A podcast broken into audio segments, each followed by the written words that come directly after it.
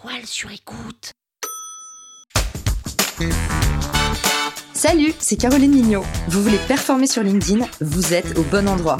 Un épisode par jour et vous aurez fait le tour. Vous allez exploser vos vues. Power Angels.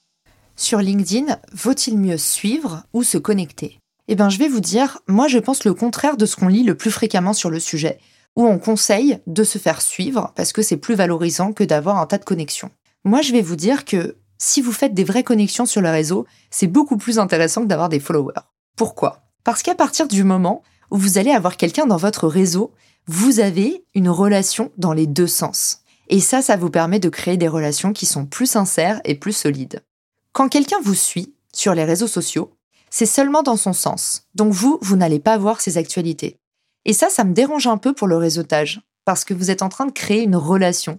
Et l'idée d'une relation, c'est que ça aille justement dans les deux sens. Moi, je privilégie toujours les connexions. Attention cependant, il y a un seuil sur LinkedIn. À partir de 30 000 personnes, vous ne pouvez plus avoir davantage de connexions. C'est la raison pour laquelle je vous recommanderais de faire grossir votre réseau jusqu'à 30 000 personnes, puis de passer forcément en mode créateur pour pouvoir avoir un changement de bouton et qu'on puisse vous suivre désormais. Ça vous permet de continuer à faire grandir votre réseau sans le saturer avec des demandes de connexion qui s'entassent et que vous ne pouvez pas traiter. Sachez également, et ça ne mange pas de pain, qu'en moyenne, un follower aura 5 fois moins de chances de voir votre contenu versus quelqu'un qui est connecté dans votre réseau, un contact de niveau 1, comme on dit.